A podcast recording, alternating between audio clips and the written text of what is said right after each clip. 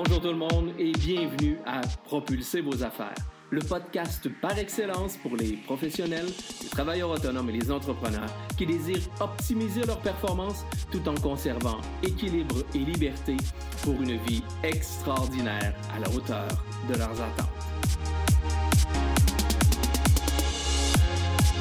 Mon nom est Vincent Fournier, je suis conférencier, formateur, auteur et conseiller stratégique. À chaque épisode, je vous présente une personne inspirante, un concept, un conseil ou une stratégie pour vous aider à améliorer vos résultats, atteindre vos objectifs, développer votre business et déployer votre potentiel pour un plus grand sentiment de fierté et de réussite. Sans plus tarder, passons tout de suite à l'épisode d'aujourd'hui.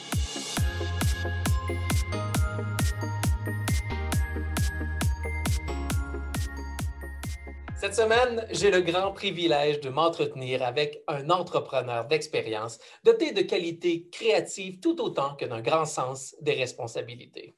Un homme qui au quotidien prend soin de la santé financière et du bien-être de ses clients. C'est un homme simple, un homme bienveillant, un homme jovial qui est animé par un grand désir de faire une différence auprès des familles vivant des difficultés financières. Il est comptable professionnel agréé et le président fondateur du groupe Leblanc Syndic et de dette.ca. Pierre Leblanc, bonjour. Hey, salut Vincent, comment ça va? Ça va bien. Et toi? Très bien, très, très, très bien. Merci, merci d'accepter euh, l'invitation à venir euh, discuter euh, sur le, podcast de Propulser vos affaires. Hey, ça me fait vraiment, vraiment plaisir si je peux être utile à quelqu'un moi, ça me fait vraiment plaisir.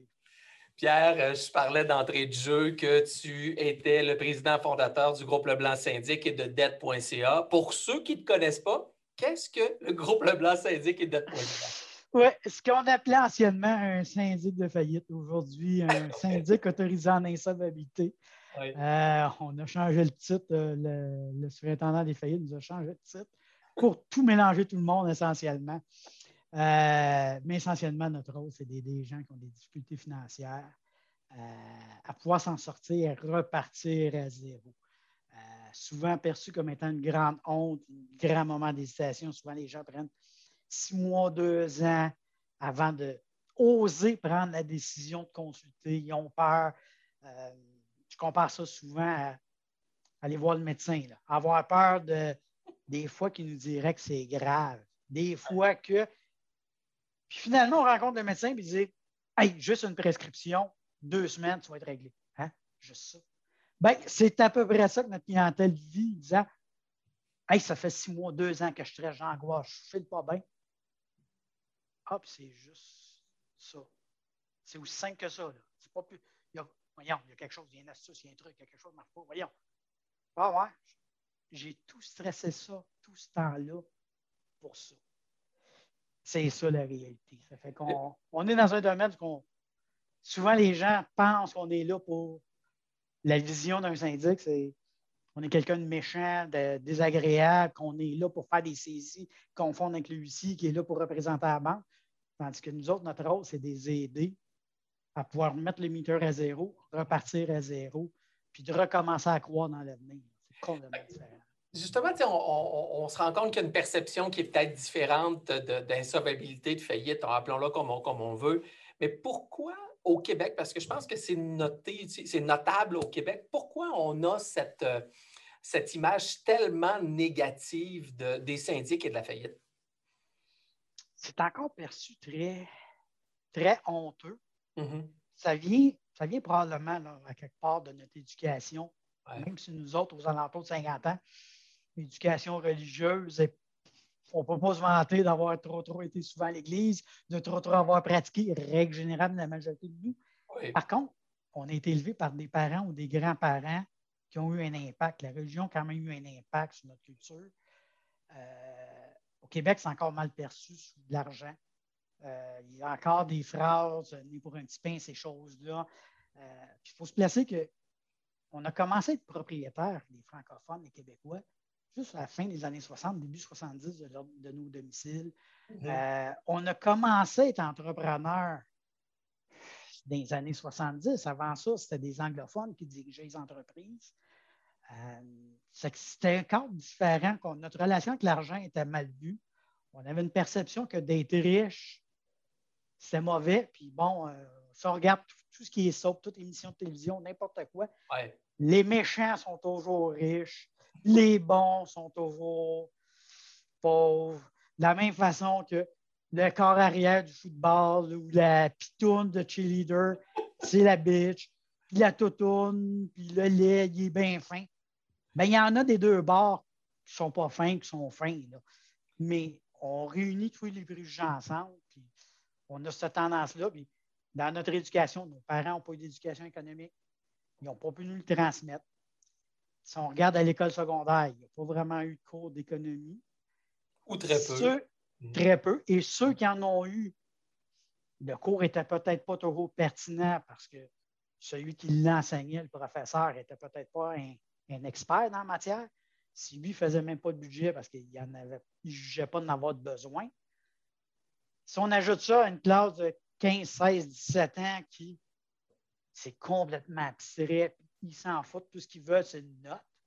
Ils veulent réussir le cours pour avoir la note. Ils ne sont pas en train de faire le cours dans l'idée Hey, ça va me servir pendant les 60 prochaines années.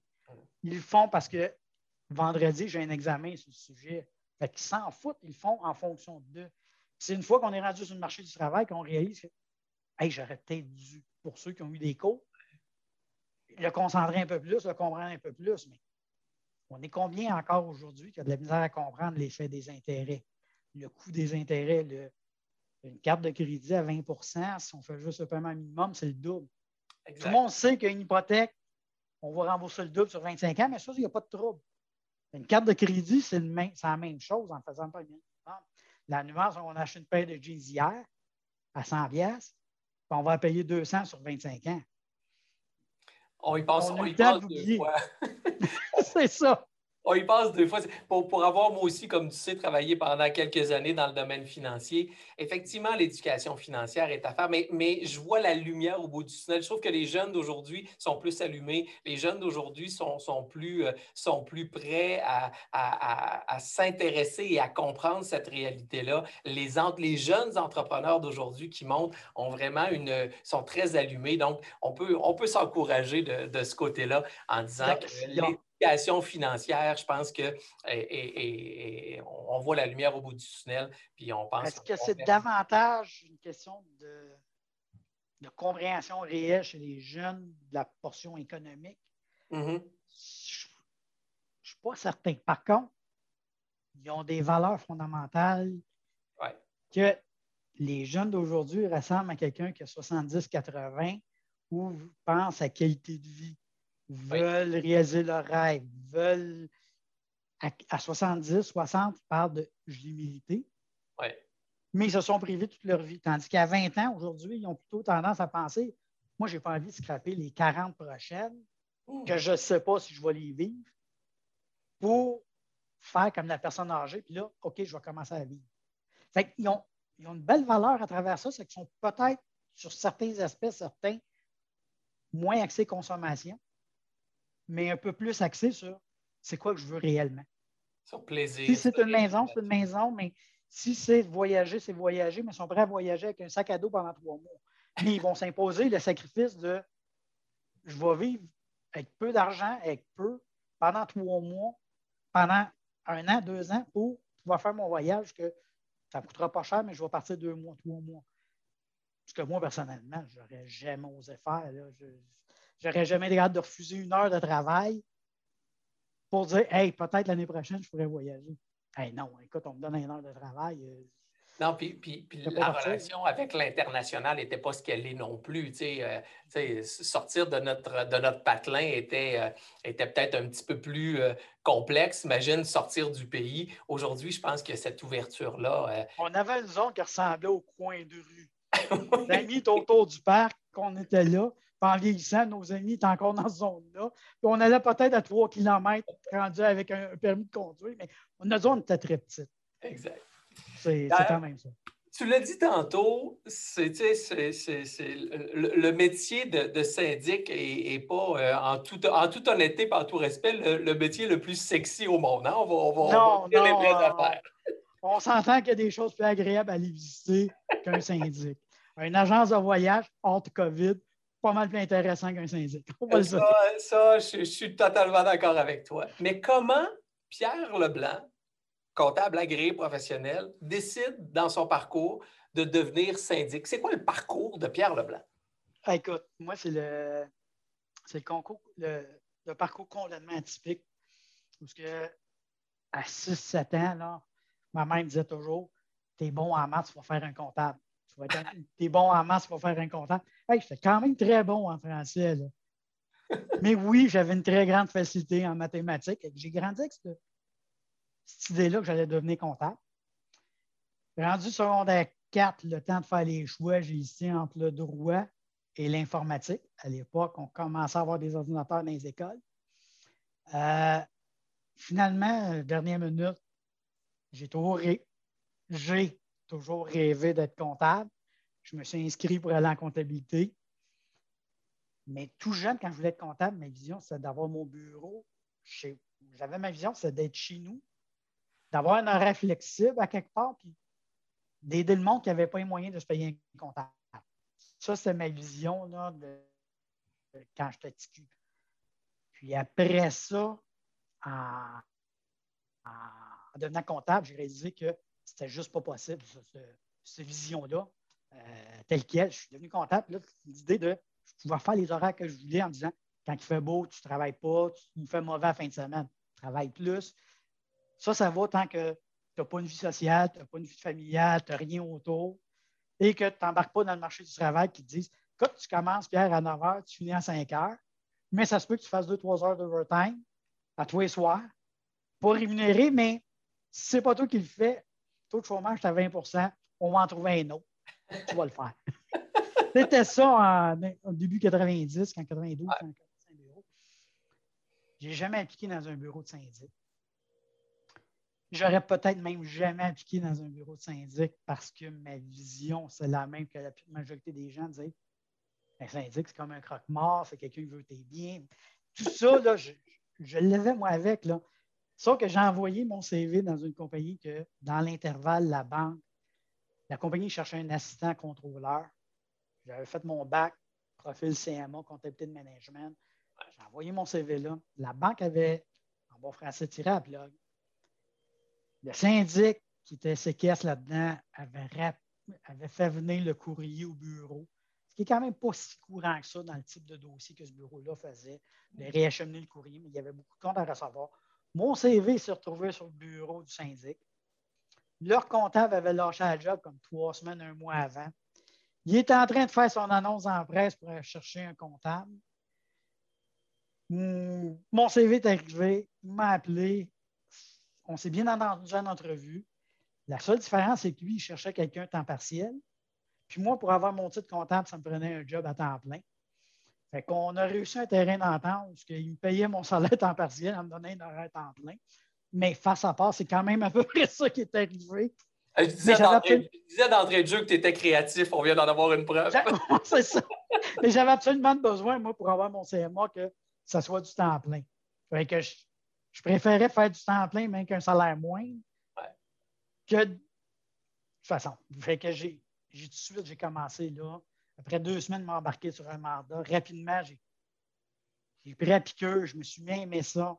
Euh, je, travaillais, avec trois syndics qui avaient trois approches totalement différentes, trois individus différents. Euh, mon réel mentor avait peut-être 30, euh, ben, peut-être, avait 39 ans de plus que moi.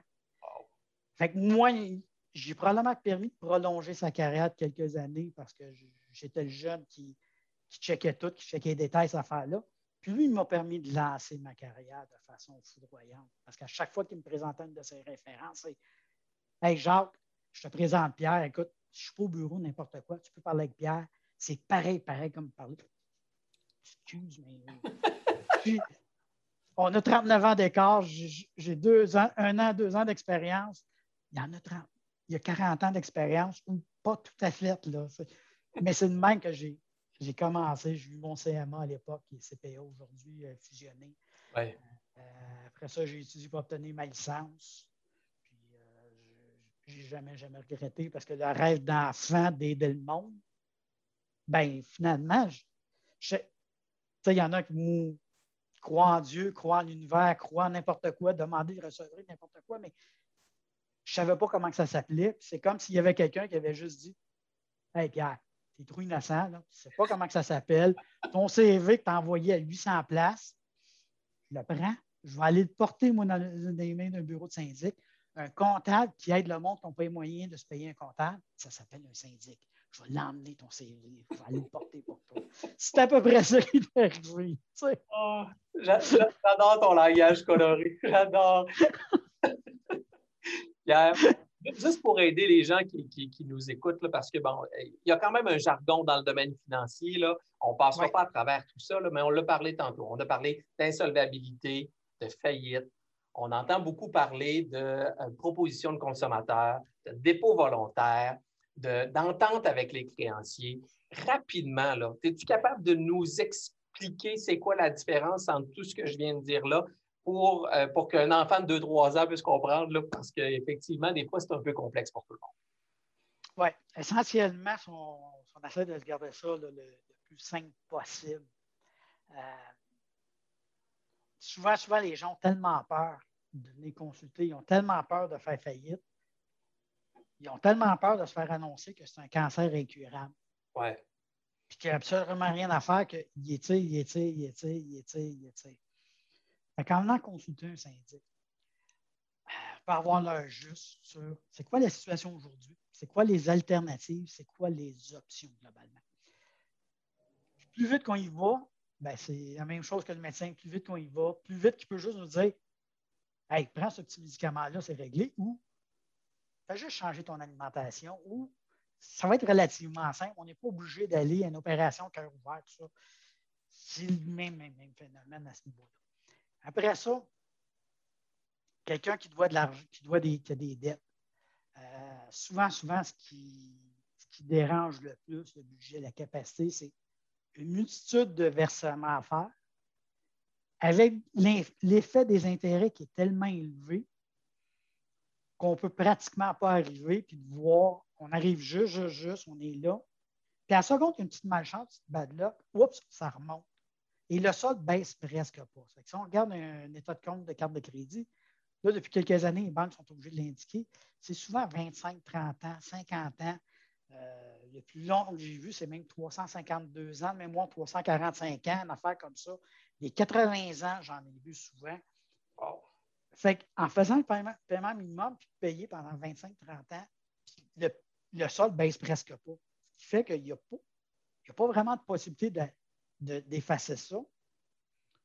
Et encore moins de possibilités de commencer à engranger un peu, mettre de l'argent de côté pour économiser, pour réaliser soit des rêves ou payer notre retraite, avoir de l'argent pour la retraite. parce que que ce soit à 50, 60, 70, 80 ou 120 ans, un jour, on va vouloir ralentir. ça va prendre de l'argent. Là, la proposition va justement permettre de dire je prêt de payer 30 000 plus les intérêts va peut-être me donner 60 sur 25 ans. Mais selon mon budget actuel, je suis capable de payer, disons, 12 000 200 par mois pendant 5 ans. Ça, c'est faisable. Ça rentre dans mon budget, ça rentre dans mes capacités. Je n'ai pas fait faillite, mais j'ai donné 200 pendant 5 ans au lieu de payer 60 000 pendant 25 ans. Grosso modo, la proposition permet de faire ça. Parfait. Euh, tandis que la faillite, puis elle permet de conserver tous les biens, toutes ces choses. La faillite, elle, un peu plus radicale. On arrive, on dit OK, je dois 30 000, je dois 20 000, je dois 10 000, mais ça n'arrive pas avec mon budget. Ça n'arrive juste pas. Et même de tenter de faire une proposition, je, vais me saigner. Je n'arriverai pas à payer le montant que les créanciers pourraient vouloir dans le cadre d'une proposition dans un entente. Ben, je vais faire faillite. Je vais éliminer toutes mes dettes. S'il y a certains actifs qui sont saisissables, puis règle générale, la majorité des gens, il n'y a presque pas de biens qui sont saisis. La très grande majorité des gens, il n'y a rien qui est saisi. Fait ils perdent absolument rien, sauf peut-être leur dossier de crédit qui, de toute façon, est soit déjà entaché ou s'ils sont déjà stressés par comment je fais pour rembourser mes dettes, ben, ça ne serait juste pas viable de dire OK, je rajoute 2 000 5 000 10 000 de crédit. Je suis déjà stressé avec le montant que je dois, avec les intérêts. Ben, je ne peux pas en rajouter puis penser que je vais m'en sortir mieux après, à moins d'une situation qui les revenus augmentent substantiellement, des choses du genre. Fait que la faillite permet de dire je dois ce montant-là, je ne suis pas capable de le rembourser, je reconnais être incapable, j'ai besoin qu'on reparte le limiteur à zéro. Puis en repartant le compteur à zéro, bien là, je vais pouvoir regarder vers l'avenir avec enthousiasme, avec une certaine forme de plaisir, puis dire OK, je recommence à rêver, je peux recommencer à avoir, à, penser à prendre ma retraite, je peux recommencer à penser à aller au restaurant, je peux recommencer à penser à soigner mes, proches. Bien, la faillite, c'est une grosse, grosse, grosse libération pour les gens. C'est un, soulagement incroyable au niveau du, fardeau de tout traîner ça. Donc, si je comprends bien, sans nécessairement rentrer dans les, dans les détails comme, euh, comme, comme je te disais, mais, mais vraiment, le, volet du syndic a une approche conseil. Vous n'êtes pas là juste pour dire on tire, excuse-moi l'expression, mais on tire la plug, bon, on part à zéro. Il y a quand même une approche conseil, il y a une évaluation et vous êtes là pour ça, pour aider les gens à ne pas se retrouver dans des situations trop, euh, trop ardues. Et comme tu disais, il ben, vaut peut-être mieux aller consulter plus tôt que tard. Ah, exact, exact. Notre rôle d'abord, c'est trop souvent, les gens viennent nous voir la solution est juste là. Parce que les gens ont soit réemprunté, ont déjà topé, ont déjà maximisé. Il n'y a plus de place. Le mot. Ils ont étiré en. Ils ont fait le paiement sur la carte de crédit, mais en, sortant plus d'argent sur une autre carte. Fait que le montant que peut-être la première fois qu'ils ont eu le flash, ça n'arrive peut-être pas. Le solde était peut-être, mettons, 10 000. Deux ans après, le solde était rendu à 20 000 parce qu'ils ont en tenté de s'en sortir, puis ils ont réussi à pelleter par en avant. Ils ont toujours réussi à faire les paiements, mais en allant chercher du crédit supplémentaire et non pas en, profitant davantage nécessairement de la vie. Puis là, vient le temps aussi que de s'imposer une vie de moine, ça dure un mois, deux mois, trois mois, six mois, mais arrive un temps que fuck it. Là, on a besoin de dépenser, besoin de quelque chose. Oups, on vient de ramener en arrière de trois mois, de quatre mois. Ce qui est juste, juste humain. Là les gens qui ont choisi une vie de moine sont dans un monastère, sont bien dans ce style-là, mais quand on vit au Québec, généralement, c'est pas ça qu'on. Disons que les tentations sont un peu plus grandes.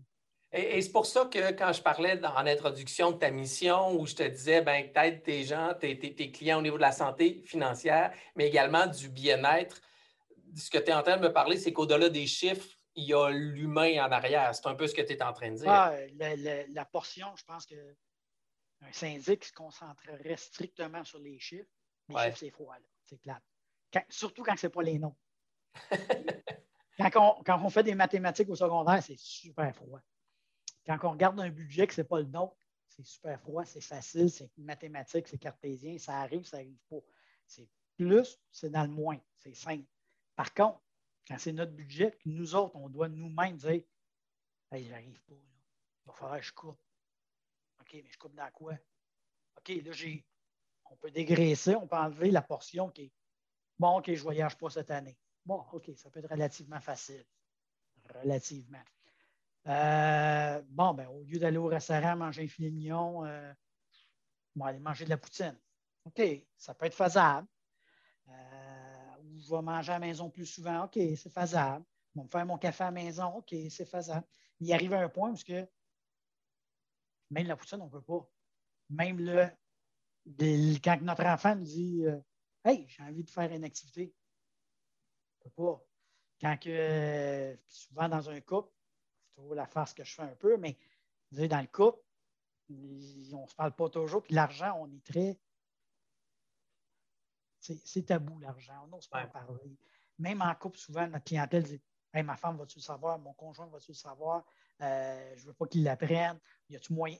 Fait que déjà, des fois, les couples, ils ne veulent pas en parler. Euh, de parler de ça avec l'entourage, hey, j'arrive pas.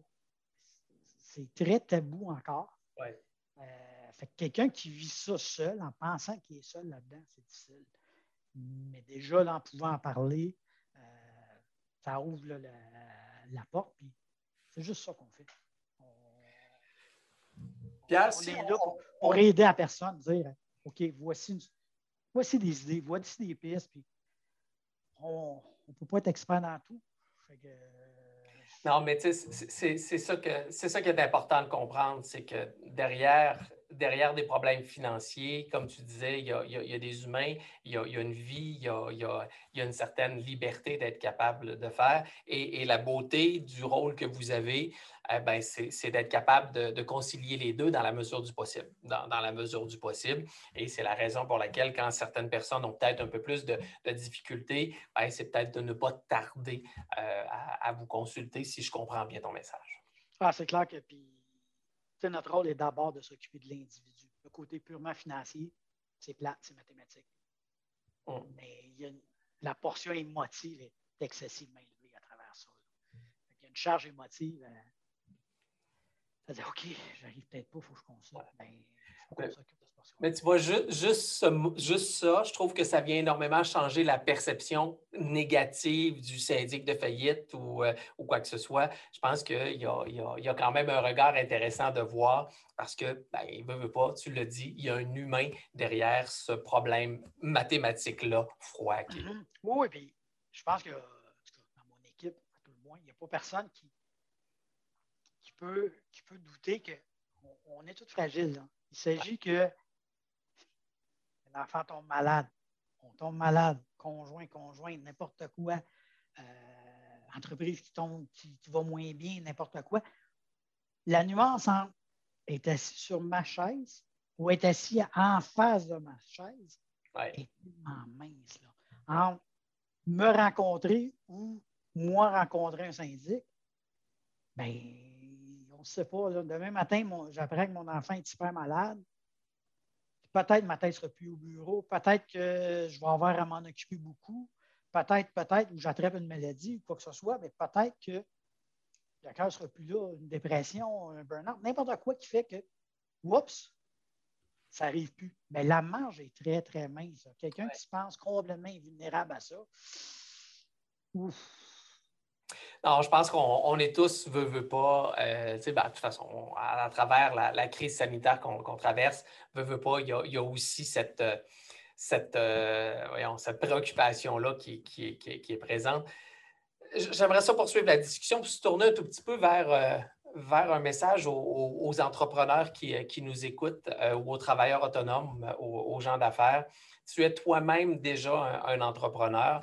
Mhm. justement pour ne pas se retrouver dans des situations, euh, je dirais, dramatiques, hein, dans des situations dans lesquelles on est, euh, on est, euh, on est mal pris, on a des, enjeux.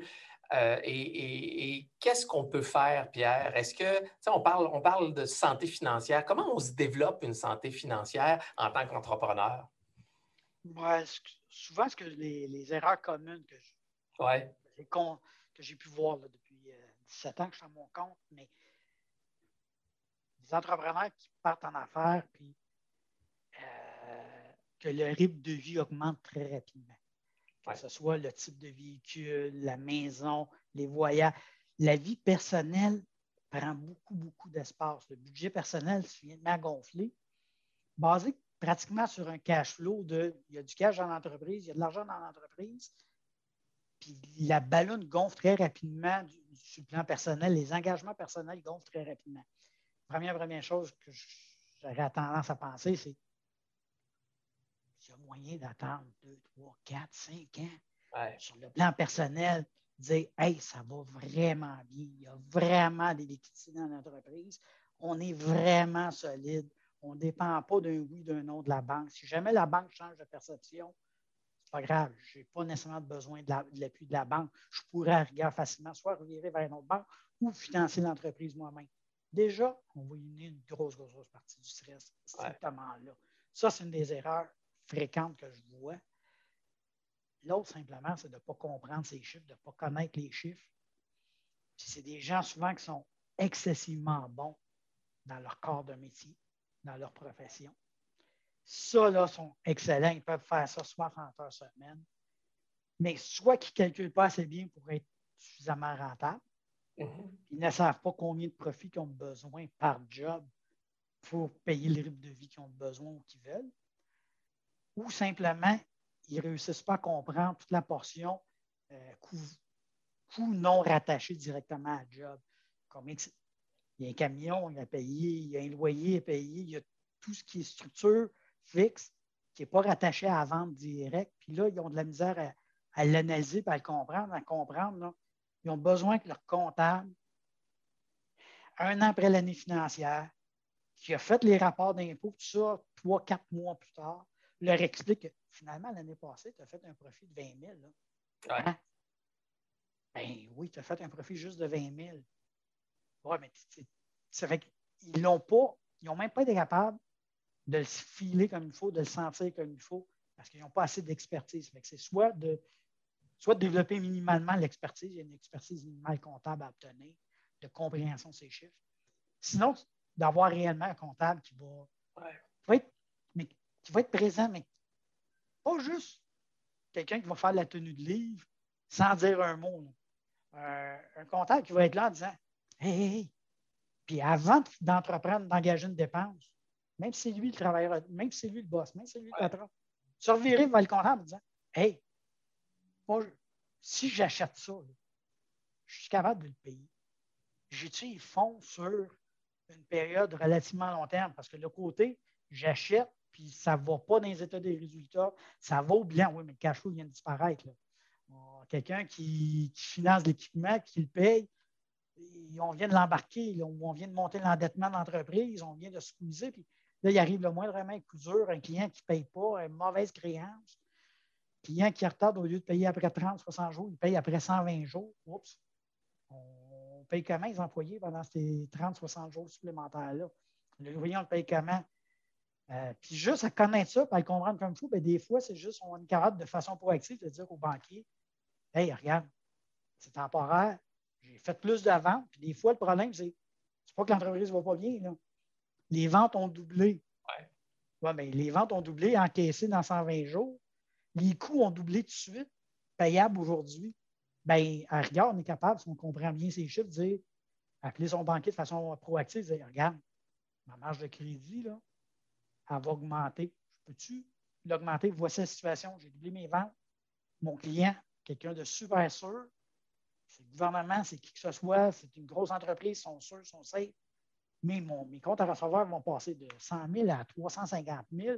Mais dans 120 jours, je vais être payé puis je vais être capable de clairer. J'ai besoin d'un appui de façon proactive parce que souvent, les gens ne le sont pas.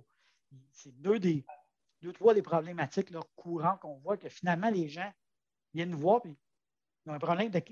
Soit l'entreprise est rentable, mais ils ont un sérieux problème de cash flow. Ou ils ont une entreprise qui n'est vraiment pas rentable, mais ils ne l'ont jamais vu. je trouve ça intéressant. je résumerai là, parce que je pense que pour, pour les gens qui nous écoutent, c'est important. La santé financière, tu disais deux choses. Le premier point qui est hyper important, je pense, c'est de je dirais, euh, euh, considérer notre rythme de vie. c'est vrai que quand on part en affaires, les choses vont bien, ben, souvent, la courbe de, dépenses va suivre la courbe de revenus.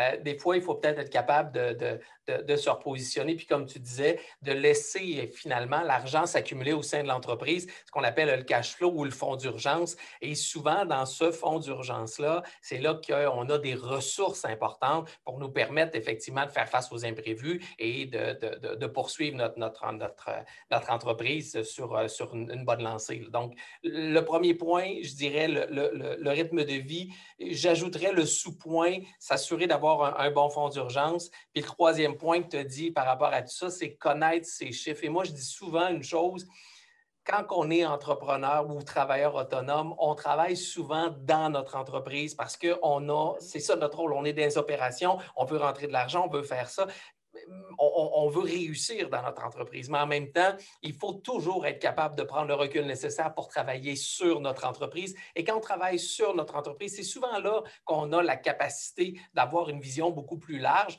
Et surtout, et quand je dis travailler sur l'entreprise, il faut prendre le temps quand même de regarder nos chiffres. Et c'est ça que tu disais également, le troisième point, regarder nos chiffres, notre tenue de livre. Et, si, parce que je dis souvent, des fois, quand on n'aime pas quelque chose, puis qu'on n'est pas bon dans quelque chose, on est peut-être mieux de le déléguer Ben, si c'est le cas, déléguez-le à, un comptable, mais assurez-vous que le comptable va jouer un peu le rôle de, excusez-moi l'expression, chien de garde autour de vous pour vous permettre effectivement de conserver cette santé financière-là et de, vous amener sur, sur, la voie du succès.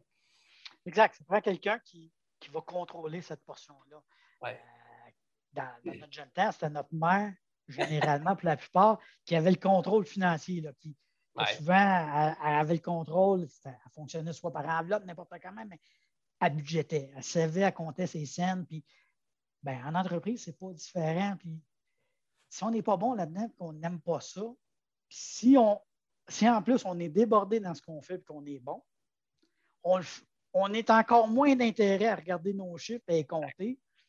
Puis bon, il y a de l'argent dans le compte, on est correct. Il y a de l'argent dans le compte, on est correct la différence de gérer sainement les finances d'une entreprise ou gérer sainement les finances personnelles sont très, très, très identiques. Dans une PME, les deux sont souvent intercroisés. Un va chercher dans l'autre ou ces choses-là. Là, euh, pas nécessairement des vases communicants, mais à partir du moment qu'on peut choisir comme entrepreneur, on peut fixer notre revenu, c'est facile. Puis le côté simple, souvent, c'est qu'il y a une période, tu sais, Vincent, tu as probablement gagné 20 000 par année et tu dépensais 20 000. Et l'année d'après, tu as peut-être fait 22, 23. Ça a peut-être pris deux mois, trois mois. Puis tu dépensais 22, 23. Il y a 2 000, le 3 000 en question. En tout cas, moi, je me souviendrai bien que le 2 000, 3 000 en question. Je ne me souviens pas de l'avoir eu. Il, a disparu. Puis le salaire augmente, puis il va jusqu'à doubler. Ah, on s'excite, une nouvelle augmentation, on s'excite en deux mois, trois mois, on a réajusté notre rythme de vie à cette dépense-là. Bien, en affaires, c'est sensiblement la même chose. L'entreprise a des besoins. Puis nous autres, on s'en multiplie. Ça fait que là, il y a deux sources de besoins qui, qui grugent dans le même pot. Ça fait que c'est là qu'est le danger un petit peu. de, la même précaution qu'on dit au niveau familial, avoir un fonds d'urgence de deux, trois mois. Ouais. Ben, avoir un fonds d'urgence de deux, trois mois dans l'entreprise, c'est pas trop non plus.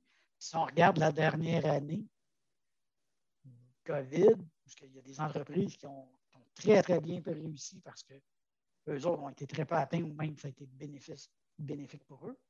Il y en a d'autres que c'est tout le contraire, qui ont été durement touchés. Mais ceux, ceux qui avaient déjà de l'argent, qui avaient un fonds d'urgence, c'est des entrepreneurs aujourd'hui qui sont beaucoup moins stressés que celui que la paye de la semaine prochaine ne passait pas, ça ne fait pas. Super intéressant. Euh, je, vois le, temps filer et, là, on a vraiment déjà regardé deux conseils hyper importants pour un entrepreneur, c'est-à-dire contrôler son rythme de vie. Ben, troisièmement, avoir, avoir un bon fonds d'urgence. Euh, troisièmement, deuxièmement, avoir un bon fonds d'urgence. Troisièmement, euh, être capable de, regarder ces chiffres. Et si on se retournait vers l'entrepreneur, l'humain derrière tout ça, est-ce que tu aurais deux conseils, toi qui as quand même plus de 15 ans d'expérience comme entrepreneur, deux conseils aux, entrepreneurs qui, nous écoutent euh, pour, pour être en mesure de, propulser leurs affaires dans, leur entreprise? Ben, je pense que les choses qu'on néglige le plus initialement quand ça roule très, très bien, c'est les choses qu'il faut se concentrer le plus étrangement. S'assurer d'avoir une excellente énergie. Ça veut dire alimentation, l'exercice, le sommeil, euh, des activités, changer d'idée, ces choses-là. Parce que si on est juste, juste 100% d'entreprise, 80 heures semaine, on peut le faire.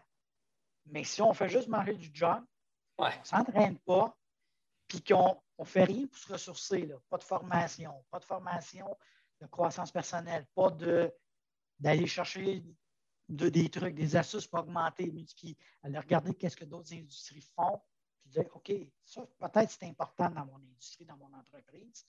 Ça peut devenir très, très, très difficile sur un plan personnel. L'autre point, c'est de penser qu'on peut être bon dans tout. puis de vouloir soit gratter, économiser, puis de vouloir tout, tout faire, puis garder le contrôle sur tout, tout, tout disais, hey, ça, je suis meilleur que tel, je suis meilleur que. Puis finalement, j'ai tout gardé. Puis en gardant tout, c'est impossible de faire 200 heures dans la semaine. Mais avec quatre employés, c'est possible de faire 200 heures.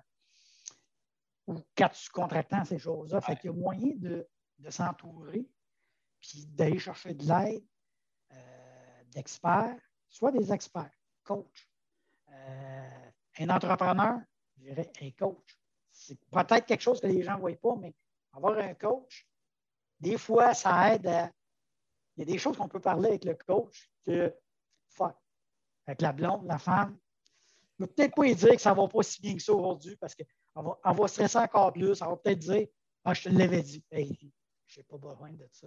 Par contre, par contre, un coach, quelqu'un qui n'a pas d'intérêt direct dans l'entreprise, qui pas d'intérêt, ça peut être un, avenue. J'en ai eu un pendant des années. Euh, j'ai toujours adoré ça. Euh, c'est quelqu'un qui peut aussi te faire réfléchir à Hey, t'as-tu pensé à. Ou des fois, juste te pose deux, trois questions. On dirait que je me parle moi-même. Mais enfin, là, je prends le temps de me parler parce que d'autres fois, je ne le fais pas. Fait que ça, c'est des affaires que c'est fou comment on peut aller chercher. Puis le troisième point, un peu, toujours attaché à l'entrepreneur, mais dans l'entreprise, avoir des processus, avoir des idées claires, avoir des lignes, dire on a un processus pour ça. Au lieu de passer deux heures, trois heures à refaire la même chose régulièrement, ou pas être sûr que ça va être bien fait, mais une fois qu'on a un processus clair, bien établi, nous, on peut prendre moins de temps pour la faire, mais après ça aussi, on peut l'enseigner à quelqu'un d'autre de façon super simple. C'est étape par étape. Ça prend moins de temps, moins de risques d'erreur. D'une fois à l'autre, il s'améliore, il se progresse. Puis on finit que, OK, on a une banque de processus, de procédures, puis OK, il y a quelqu'un qui part, pas une catastrophe. Quand tu t'en viens, tu prends la place, quelqu'un qui est malade, part en vacances, OK, c'est facile à, à, compléter, à remplacer au lieu de. Au début que j'étais en affaires, quand quelqu'un partait, j'avais l'impression que c'était 40% de mon entreprise qui partait parce que tout était dans sa tête. Puis là, j'étais obligé de travailler la fin de semaine pour essayer de. Ouais, je suis supposé théoriquement parlant de le savoir. Là. Ça fait deux ans que je ne l'ai pas fait. Exact. C'est plus, là. C'est tout ça vraiment super généreux. Je vais répéter les trois points, puis je vais répéter les trois points de la, santé financière par la suite parce que vraiment, tu as été extrêmement généreux avec nous. Bon, premièrement, les trois points pour un entrepreneur. Un, ne jamais oublier de s'occuper de l'humain derrière la business. Parce que c'est ce que je dis régulièrement moi aussi. Si l'humain n'est plus là, la business va avoir de la difficulté à avancer. Donc, prenez soin de vous, prenez du temps pour vous. Ça ne veut pas dire que par moment, vous ne pouvez pas avoir des périodes de pointe puis mettre beaucoup de temps, mais prenez soin de vous, alimentation, exercice. Euh, tu parlais de développement personnel. Bref, trouvez ce qui vous convient là-dedans, mais prenez soin de la machine derrière l'entreprise. Le deuxième point, ce que je résumerai en disant savoir s'entourer. Euh, c'est ce que je dis tellement régulièrement à mes clients. Souvent, les gens me disent oh, Vincent, je n'ai pas les moyens de déléguer. Et souvent, ce que je dis, moi, peut-être que tu n'as pas les moyens de déléguer, mais tu n'as peut-être pas les moyens non plus de ne pas déléguer. Parce mm. qu'à quelque part, si tu veux prendre de l'essor dans ton entreprise, ben, veut, veut pas, tu n'y arriveras pas tout seul. Tu ne peux pas être bon dans tout. C'est impossible. Donc, prenez le temps de vous entourer, que ce soit effectivement de collaborateurs, de pigistes, d'employés ou encore, comme tu le mentionnes, et que, je, et, et que ça me fait un grand plaisir de le faire également avec mes clients, avoir quelqu'un qui vous accompagne dans cette capacité-là de vous dépasser, de passer au niveau supérieur, de faire en sorte de faire croître votre business. Et le troisième point que je trouve hyper important, documentez, écrivez vos processus, faites en sorte qu'il y a une procédure qui est en place, que, que vous pouvez répliquer, que vous pouvez dupliquer et que si effectivement vous avez quelqu'un qui s'en vient travailler avec vous dans l'entreprise, ben, il n'y aura pas besoin de réinventer la roue parce que vous allez déjà l'avoir à faire. Donc, trois conseils hyper importants pour l'entrepreneur. Et je vais revenir aux trois conseils qu'on avait dit au niveau de la santé financière, contrôle de rythme de vie, fonds d'urgence, et le dernier, je l'ai échappé. Qu'est-ce qu'on avait dit? Ben oui, je ne peux pas l'échapper. Avoir un regard sur les chiffres comptables, euh, d'avoir la possibilité de tout ça. Pierre, quelle générosité pendant tout ce moment-là. Si les gens veulent te rejoindre, bon, je sais que euh, dette.ca existe, qui est le site Internet. Vous avez des bureaux à peu près partout au Québec. Est-ce que je me trompe? Oui, j'ai. Écoute, au début de la pandémie, j'avais 24 bureaux, puis euh, on était en mode déploiement. On était en train de rechercher des locaux dans certaines villes et tout ça. On, avait un plan de, développement incroyable. mon développement se faisait en nombre de bureaux. Ouais. Euh, normalement, l'année passée, on aurait fini l'année avec au-dessus de 30, puis j'avais une vision de 50 sur une période de trois ans. On, est, on était dans la cible. pandémie a fait qu'on a switché en télétravail obligatoire en dedans de deux semaines. Puis aujourd'hui, le modèle télétravail convient bien. Les, notre clientèle apprécie de pouvoir nous parler dans l'intimité, pas être obligé de se déplacer, ne pas être obligé d'ouvrir la porte, peut-être quelqu'un va nous voir, peut-être que besoin de se déplacer, faire garder les enfants, n'importe quoi. Bon. Fait là, on est complètement en train de renverser totalement le modèle. Puis on est en train d'éliminer nos bureaux pour mieux servir notre clientèle, mieux servir nos employés aussi, en réduisant leur temps de déplacement, en réduisant le temps de déplacement de tout le monde. Puis on va continuer à moins qu'il y ait un chambardement post-pandémie qui fait que tous les gens voudraient tellement nous voir et faire des gros hugs. Mais en pratique, probablement que le modèle qu'on voit pour l'année, c'est de, simplement être virtuel, euh, de mieux servir tout le monde, permettre aussi, ça veut dire à mes employés de pouvoir être en voyage, d'être à l'extérieur, puis de continuer à servir notre clientèle parce que c'est possible d'être à l'extérieur. Euh, le modèle change complètement de 24 bureaux à probablement zéro dans deux ou trois ans, le, temps qu'on extermine tout ça, mais c'est un changement radical que. Encore une fois, je disais au début que tu étais quelqu'un avec des grandes qualités créatives et un grand sens des responsabilités. Je pense que ce que tu viens de dire là fait, état effectivement de, de ces points-là. Et je disais souvent ça au début de la pandémie faites pas en sorte que cette pandémie-là arrive et ne, vous, ne, vous, transforme pas. C'est possiblement une opportunité pour bien des gens et tu as saisi cette opportunité-là en faisant vraiment un virage à, à, 180 degrés où tu voulais passer de 50 bureaux et maintenant, ben, tu vises à pas en avoir, mais quand même avoir un rayonnement sur tout le Québec malgré tout par le côté virtuel. Alors, Pierre, félicitations. Je le répète, les gens, si vous voulez communiquer avec euh, Pierre et son équipe, dette.ca, D-E-T-T-E-S.ca. Pierre Leblanc, mon ami, merci infiniment d'avoir pris du temps pour nous aujourd'hui. Ça a été un grand bonheur d'échanger avec toi.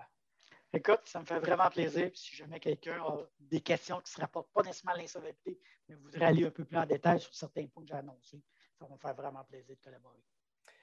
Toujours aussi généreux. Merci, mon ami Pierre. Un grand plaisir. Et pour vous, euh, à la maison, un grand merci de votre écoute.